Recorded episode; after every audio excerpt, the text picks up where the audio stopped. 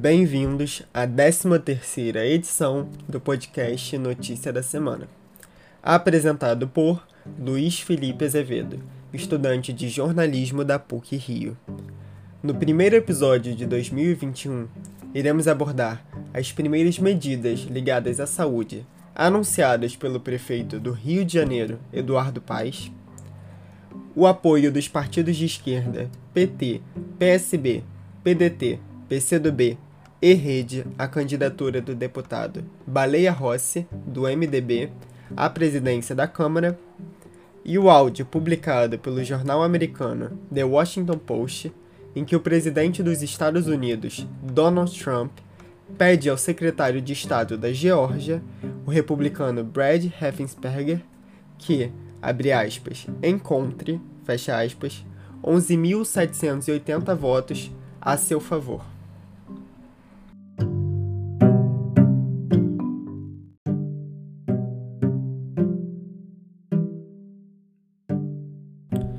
O prefeito do Rio de Janeiro, Eduardo Paes, do DEM, e seu vice, Nilson Caldeira, foram empossados nesta última sexta-feira, 1 de janeiro. Junto à sua equipe de secretários, Paes iniciou algumas das propostas do governo. Entre elas está o projeto de vacinação contra o novo coronavírus, que pretende iniciar ainda este mês. Segundo o secretário de Saúde do município do Rio de Janeiro, Daniel Sorans, em pronunciamento após reunião entre Eduardo Paes e o governador em exercício do estado, Cláudio Castro, do PSC, no último domingo, dia 3, o objetivo do município é criar 450 postos de aplicação do imunizante, aproveitando a estrutura das clínicas da família. Abre aspas. A gente começa a vacinar no meio de janeiro. Isso já está certo. Agora as datas exatas de cada fase serão divulgadas pelo Programa Nacional de Imunizações pelo ministro Pazuello. Fecha aspas, disse Sorans. O Plano Nacional de Imunização contra a Covid-19, lançado em dezembro, ainda não estabeleceu uma data para início da vacinação. A expectativa do Ministério da Saúde é de iniciar entre o dia 20 de janeiro e 10 de fevereiro. Porém, para que isso aconteça, é necessário que ao menos uma vacina seja autorizada pela Agência Nacional de Vigilância Sanitária, a Anvisa, o que ainda não ocorreu. Paz afirmou que o Rio vai seguir as datas estabelecidas no Plano Nacional. O prefeito ainda declarou que o ministro da Saúde, Pazuello, anunciaria as datas do plano no dia seguinte, na segunda-feira, dia 4, o que não aconteceu. Quando procurado, o Ministério da Saúde negou que faria o anúncio naquela data e reafirmou a previsão de início da vacinação, entre 20 de janeiro e 10 de fevereiro. As primeiras quatro fases de vacinação, previstas pela Prefeitura, esperam atender 2,6 milhões de cariocas, classificados dentro dos grupos prioritários. Em todo o estado, os integrantes desses grupos, que abrangem idosos, profissionais da saúde, indígenas e quilombolas, somam 5,4 milhões, segundo o secretário de Estado de Saúde, Carlos Alberto Chaves.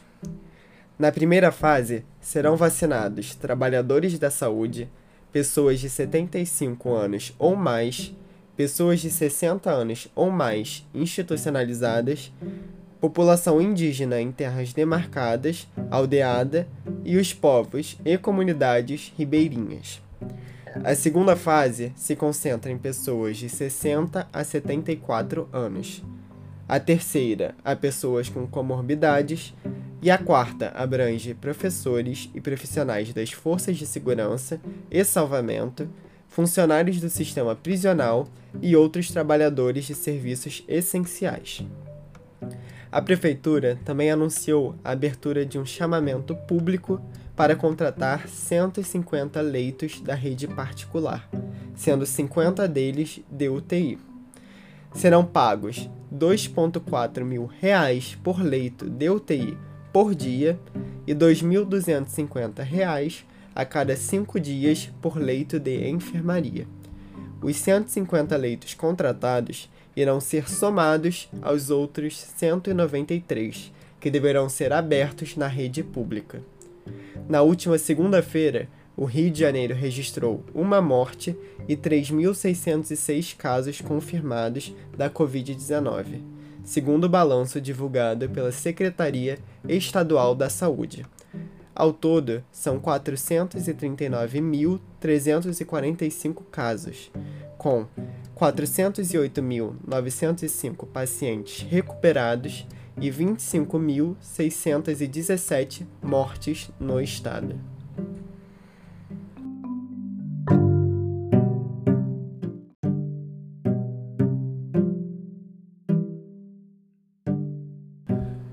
Com a aproximação de nova eleição para a presidência da Câmara, os partidos de oposição, com exceção do PSOL, anunciaram na última segunda-feira, 4 de janeiro, apoio à candidatura do deputado Baleia Rossi, do MDB de São Paulo.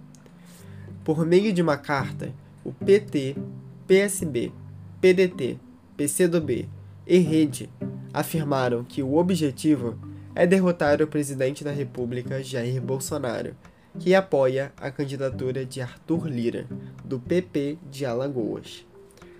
Com a adesão da oposição ao bloco, Rossi, que tem apoio do atual presidente da Câmara, Rodrigo Maia, do DEM do Rio de Janeiro, amplia sua vantagem. O bloco soma agora 11 partidos, com 261 deputados, de acordo com a atual configuração da Câmara. O Bloco de Lira abrange 195 parlamentares. O fato do voto ser secreto abre espaço para uma disputa ainda não definida, uma vez que traições podem acontecer no dia da eleição. Para se eleger presidente da Câmara, é necessário obter a maioria absoluta, o que equivale a no mínimo 257 votos. Caso isso não aconteça na primeira votação, irá ocorrer um segundo turno. No documento divulgado após o acordo de apoio, os partidos de esquerda enumeraram cinco compromissos assumidos por Rossi, entre eles a proteção à democracia, a independência do legislativo, através de fiscalização da oposição, a garantia de instrumentos de ação respeito à soberania do país e à proteção das minorias. Nele, as frentes de esquerda também criticam a atuação de Bolsonaro frente à pandemia do novo coronavírus, qualificando seu governo como, abre aspas, insensível ao sofrimento do povo, irresponsável diante da pandemia e chefiado por um presidente da República que, ao longo da sua trajetória, sempre se colocou contra a democracia. Fecha aspas. Através de uma postagem em sua conta na rede social Twitter, Rossi comemorou a aliança. A hashtag Frente Ampla ficou ainda maior. O PT anunciou o apoio à nossa candidatura. É um grande dia para quem defende uma Câmara livre e independente. Somos 11 partidos diferentes divergimos em muitos assuntos, mas estamos juntos na defesa de uma democracia viva e forte. Fecha aspas. Rossi classifica como ponto fundamental o acesso universal à vacina. Abre aspas. Hashtag vacina para todos. É compromisso. Está na carta que assinamos com partidos de oposição é questão de saúde pública. A vacinação gratuita pelo SUS protege a maior parcela da população e impulsiona a retomada da economia. Fecha aspas. Escreveu ele em uma rede social. Lira tem ironizado a postura de independência levantada por Rossi, através do argumento que ele e outros deputados do MDB possuem cargos no governo. O candidato do PP também ressalta que o partido de seu adversário ocupa as lideranças do governo, no Senado e no Congresso.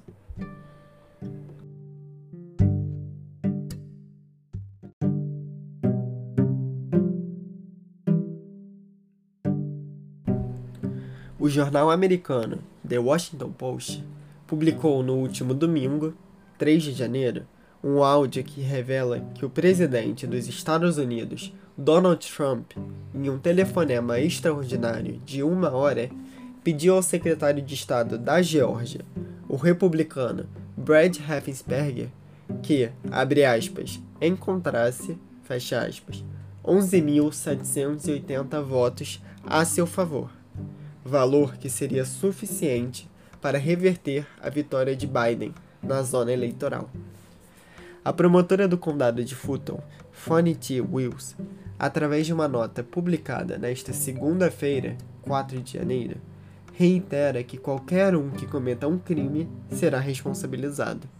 Porém, ela esclarece que até o momento não havia recebido nenhum pedido do gabinete do secretário de Estado.